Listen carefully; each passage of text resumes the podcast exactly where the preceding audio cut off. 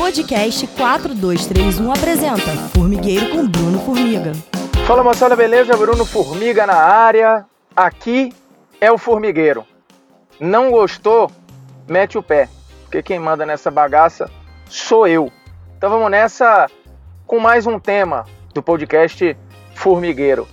E tem um tema altamente relevante, um tema extremamente factual e que incomoda. Não é mimimi, nem muito menos esquerdalhada, como tem gente que gosta de falar, né? Porque de uns tempos para cá, a impressão que dá é que se importar com o outro, se preocupar com o outro, ter empatia com o outro, virou coisa de esquerda.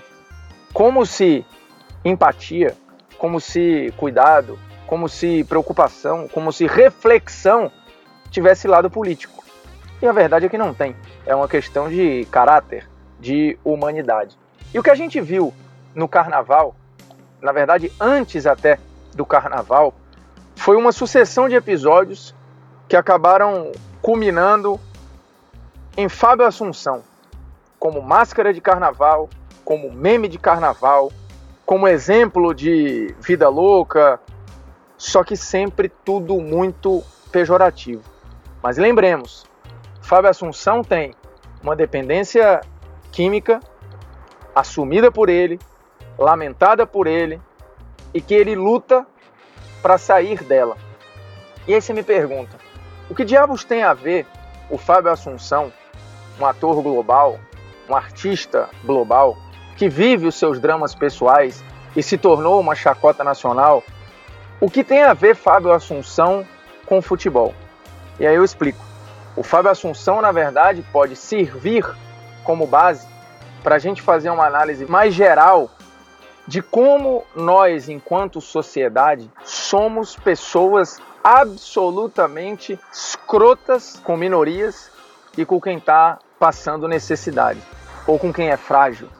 De alguma forma, nós temos o hábito, muitas vezes, de transformar vítimas em vilões em, em várias esferas, né? seja na esfera da droga, do alcoolismo, da violência urbana, da questão racial, da questão sexual, apontamos o dedo e sem nenhum pudor transformamos, repito, a vítima em vilão. Isso aconteceu agora com o, Fábio Assunção e já aconteceu N vezes com jogadores de futebol. Talvez o grande exemplo de um jogador que tenha um problema sério, que não consegue sair dessa espiral e que teve a carreira prejudicada por isso, e que mesmo assim vira alvo de chacota, vira alvo de meme, vira alvo de comentários pejorativos e normalmente nada amigáveis, esse exemplo é o Adriano. O Adriano é um desperdício de talento, um desperdício provocado por ele mesmo, mas que em momento algum foi uma escolha. O Adriano não levantou o dedo e falou: vou acabar com a minha carreira. O Adriano, em momento nenhum, escolheu perder oportunidades.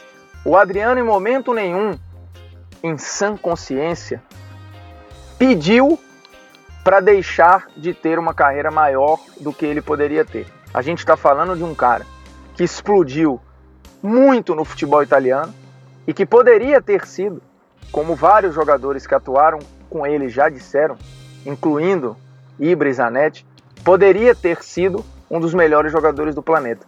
Teve temporadas para isso, tinha um potencial físico e técnico para isso. Porém, foi vítima dos próprios vícios. E isso já dito por ele, admitido por ele. Problemas sérios que ele já teve na Itália, problemas que diminuíram, voltaram, aumentaram, diminuíram de novo, mas que nunca deixaram que o Adriano conseguisse ter a carreira do tamanho do seu potencial.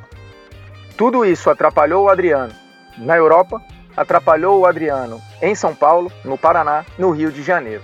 E as pessoas sempre utilizaram os problemas do Adriano ou como um motivo de chacota, ou como um motivo de crítica, ou como um motivo de rótulo. E sempre tentando dar um ar engraçadinho a algo que não é nada engraçado porque o Adriano sofreu, depois da morte do pai, uma grande ruptura. Existe um antes e depois na carreira do Adriano, na pessoa Adriano, antes e depois da morte do pai dele. E ele fala que depois da morte do pai ficou muito mais difícil de sair de determinados ciclos. E são ciclos que são incompatíveis com a vida de um atleta de alto rendimento. Ainda mais um jogador que necessitava tanto do corpo, tanto da explosão física, como o Adriano. Mas, enquanto sociedade, a gente sempre esteve à margem disso. Né? Nem um pouco preocupado com os dramas pessoais é, dos atletas. O que a gente quer é pagar, seja a TV por assinatura, seja o streaming, seja o ingresso no estádio, não importa. Nós queremos, em troca do nosso tempo ou do nosso dinheiro, o entretenimento, a diversão, não importa a que custo isso vem. Então o Adriano poucas vezes se teve compreensão com o que sofre o Adriano. E quando eu falo que a culpa não é dele, aí a gente precisa é, ir para as causas. Né? O, o que passa na cabeça de um dependente, seja do que for, seja um dependente químico, seja um dependente de álcool, seja um dependente de jogo, não importa a dependência, existe um gatilho. E aí a gente pensa. E para isso eu vou recorrer a um livro que é espetacular, tanto a abordagem quanto o texto, quanto o tema. O livro chama Um Preço Muito Alto, escrito pelo neurocientista norte-americano Carl Hart. E é um cara com uma vida muito ligada às drogas. Ele estuda as drogas há duas décadas, porém na infância e na juventude é um cara que conviveu com isso. O livro é uma mistura de diário com pesquisa, ou seja, tem um texto que não chega a ser técnico, não chega a ser chato e ele é altamente envolvente.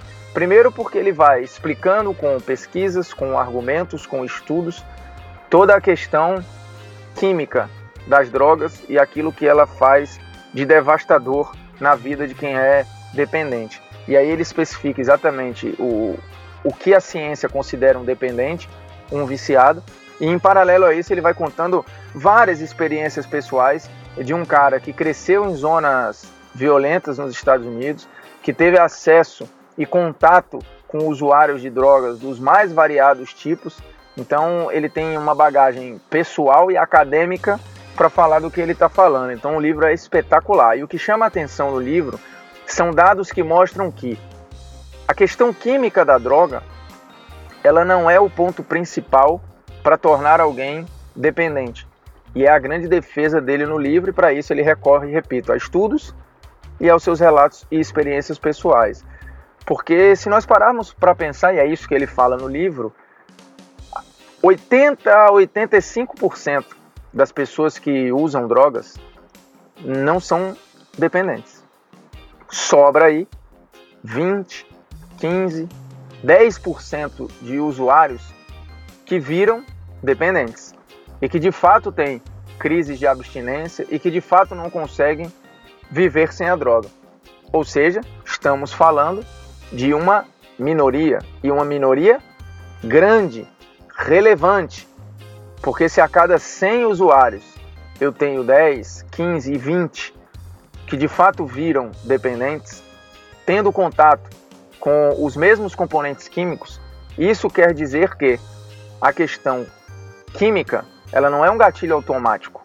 É preciso entender outras esferas. E aí vem a esfera social, a esfera cultural. Você vai ter gente mais frágil e menos frágil no acesso à droga. E aí ele cita vários exemplos, vários, além de vários estudos. Não só com pessoas, estudos também repetidos e repetidos e repetidos com animais, em laboratório, enfim. O estudo ele é vasto e ele é muito impactante. E por que eu estou trazendo esses dados? O que tem a ver a questão social, cultural, química do dependente com Fábio Assunção, com Adriano ou com outros atletas e outros artistas? A questão é, não é uma escolha. Quando a gente aponta o dedo e tenta, e volta e meia aparece, né? Uma pessoa ou outra que levanta o dedo e fala: Não, mas eu conheço Fulano, que teve todas as oportunidades na vida e mesmo assim usa droga. São sem vergonha estão filha da puta. isso é isso, isso é aquilo. Repito, transformando a vítima em vilão. Por quê? O dependente químico ou o alcoolista, que é o termo correto para se falar de alguém que tem dependência de álcool, estas pessoas são doentes. O que elas têm é uma doença. Portanto, não se deveria tratar uma doença com chacota. Não se deveria olhar para alguém que tem uma doença e transformar esta pessoa em vilão. Aí a gente precisa voltar lá atrás, porque não é um problema de hoje, não é um problema desta sociedade em específico. A impressão é que é um problema geral. E por que, que eu digo que é geral? Porque lá nos anos 80, quando a gente teve a explosão, o início e depois a explosão da AIDS no mundo, cansou-se de apontar o doente, aquele que estava infectado com o HIV, como ele sendo o culpado. Fez por merecer. Aponta-se o dedo e fala: Não tenho pena. De novo, transformando a vítima em vilão. Tanto que se criou o termo escroto grupo de risco. Como se determinado tipo de pessoa tivesse mais propensa a ter AIDS. E depois se viu que o tal grupo de risco era uma grande bobagem. Portanto, a nossa sociedade não é de hoje, tem a mania de transformar vítimas em vilões. E a gente faz isso constantemente com usuários, tanto que a, a guerra contra as drogas se transformou numa grande matança mundial e não se trata como um problema de saúde pública, que era a forma como se deveria tratar o dependente químico. Alguns países de primeiro e primeiríssimo mundo tratam o dependente químico como ele deveria ser tratado, ou seja, como um doente. No Brasil, muitas pessoas, eu diria a maioria, olham para essas pessoas e acham que elas merecem virar meme, acham que elas merecem virar chacota, acham que elas merecem ter o dedo apontado para a cara e falar: você escolheu isto, você é um bêbado ou você é um drogado, você pode virar máscara de carnaval, você vai ser filmado sem autorização e vai ter o seu, entre aspas, vexame divulgado e viralizado em grupos de WhatsApp. Isso cansou de acontecer com o Fábio Assunção, tendo vídeos dele viralizados, replicados, compartilhados à exaustão. Outro que teve situação parecida é o próprio Adriano.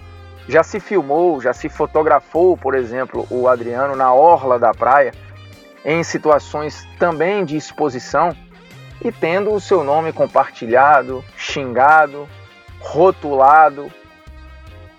Define-se um ser humano e toda a carreira ou a vida de um ser humano por um vídeo, por uma atitude, por uma postagem no Instagram, que o Adriano já cansou de fazer e aí vira motivo de chacota. O Adriano tem, diferentemente do Fábio Assunção, talvez entre aspas a, a proteção de parte da torcida, principalmente a torcida do Flamengo, que gosta do Adriano, que tem por ele uma grande idolatria. É um sentimento diferente, por exemplo, em relação ao Fábio Assunção, porque ninguém torce pelo Fábio Assunção. Ele não é um clube, ele não é um jogador, a relação que se tem com um artista é um pouquinho diferente, ainda mais com um ator. Então ele tem muitos admiradores e tem muitos defensores. E aí a gente vai para o outro lado, né? Coisa que o Adriano já não tem e explico por quê.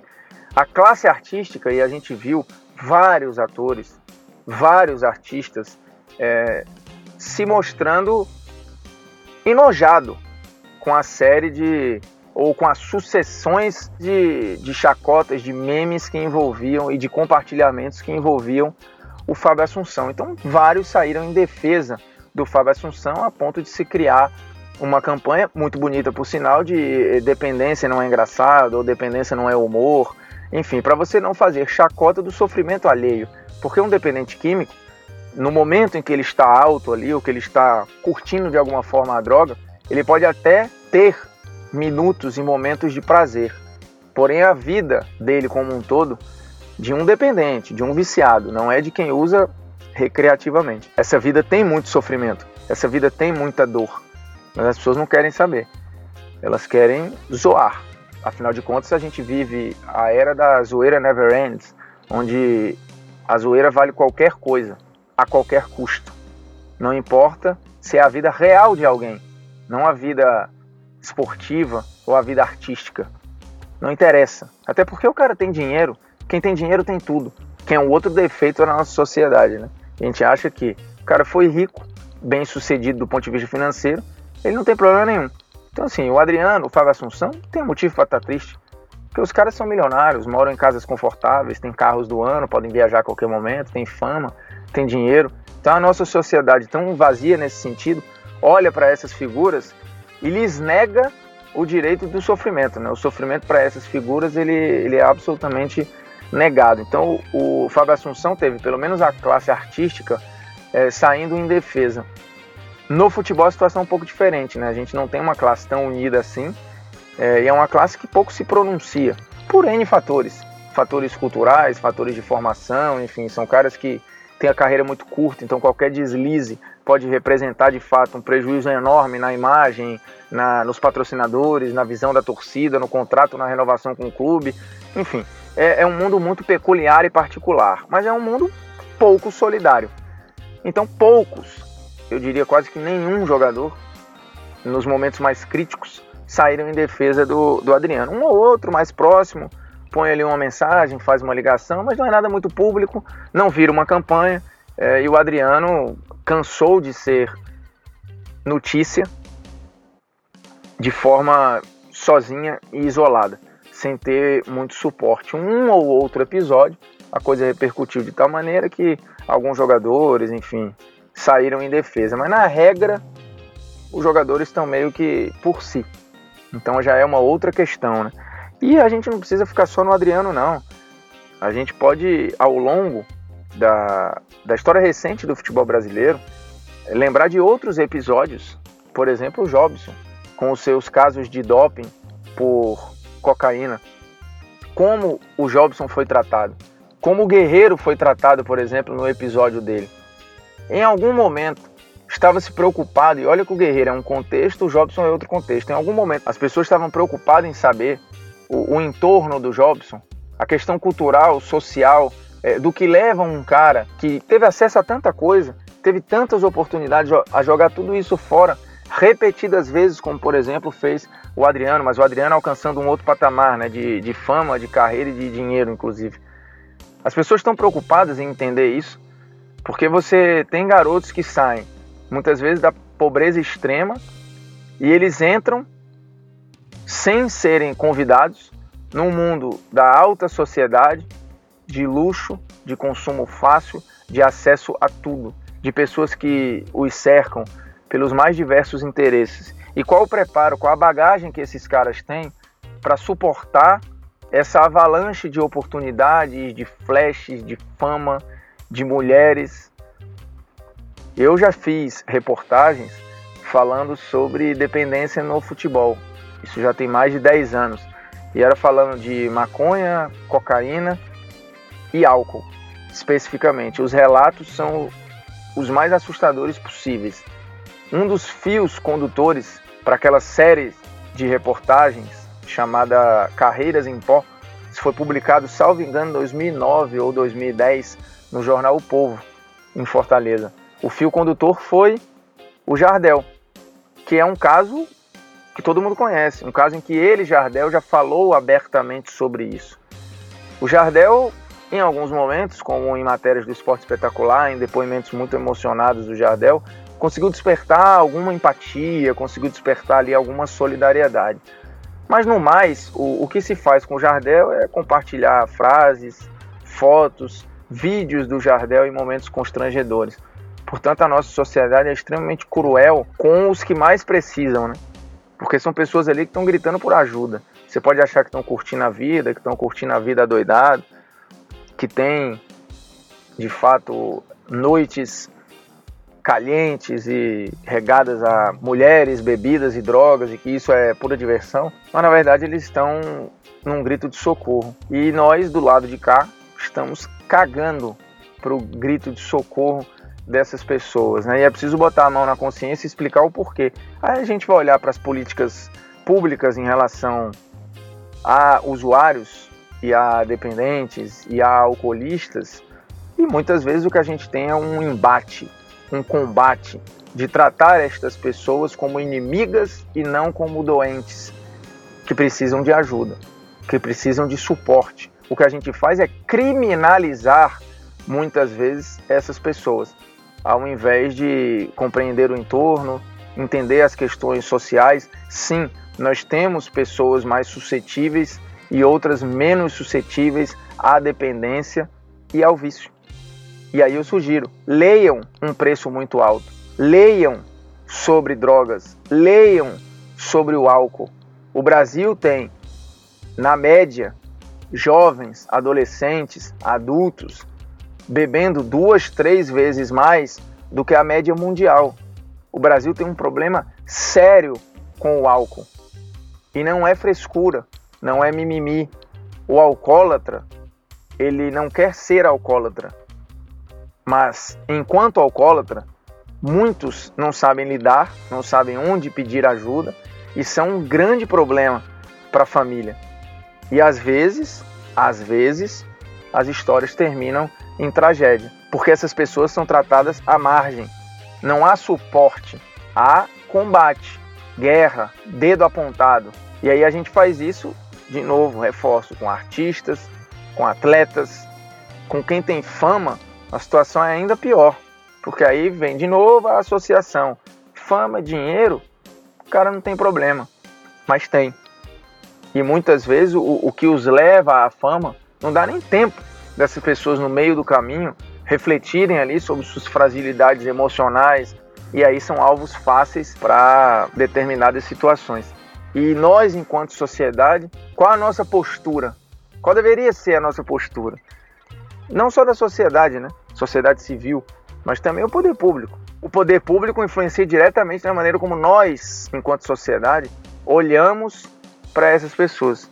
E o olhar, por enquanto, é um olhar de ódio, de raiva, de repulsa. E aí eu não sei, sinceramente, onde a gente vai parar. Muito obrigado, eu sou Bruno Formigo, dono dessa bagaça aqui. Grande abraço.